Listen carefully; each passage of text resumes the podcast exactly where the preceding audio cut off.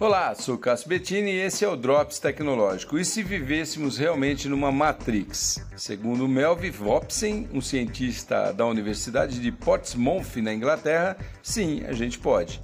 A tese que ele defende atualmente é baseada na infodinâmica, um conceito que busca explicar como a informação se comporta no universo, especialmente em sistemas complexos e auto-organizados. Segundo ele, a informação é uma forma de energia que pode ser transformada, armazenada, transmitida e até degradada, assim como a energia física e a genética, tudo através da matéria subatômica.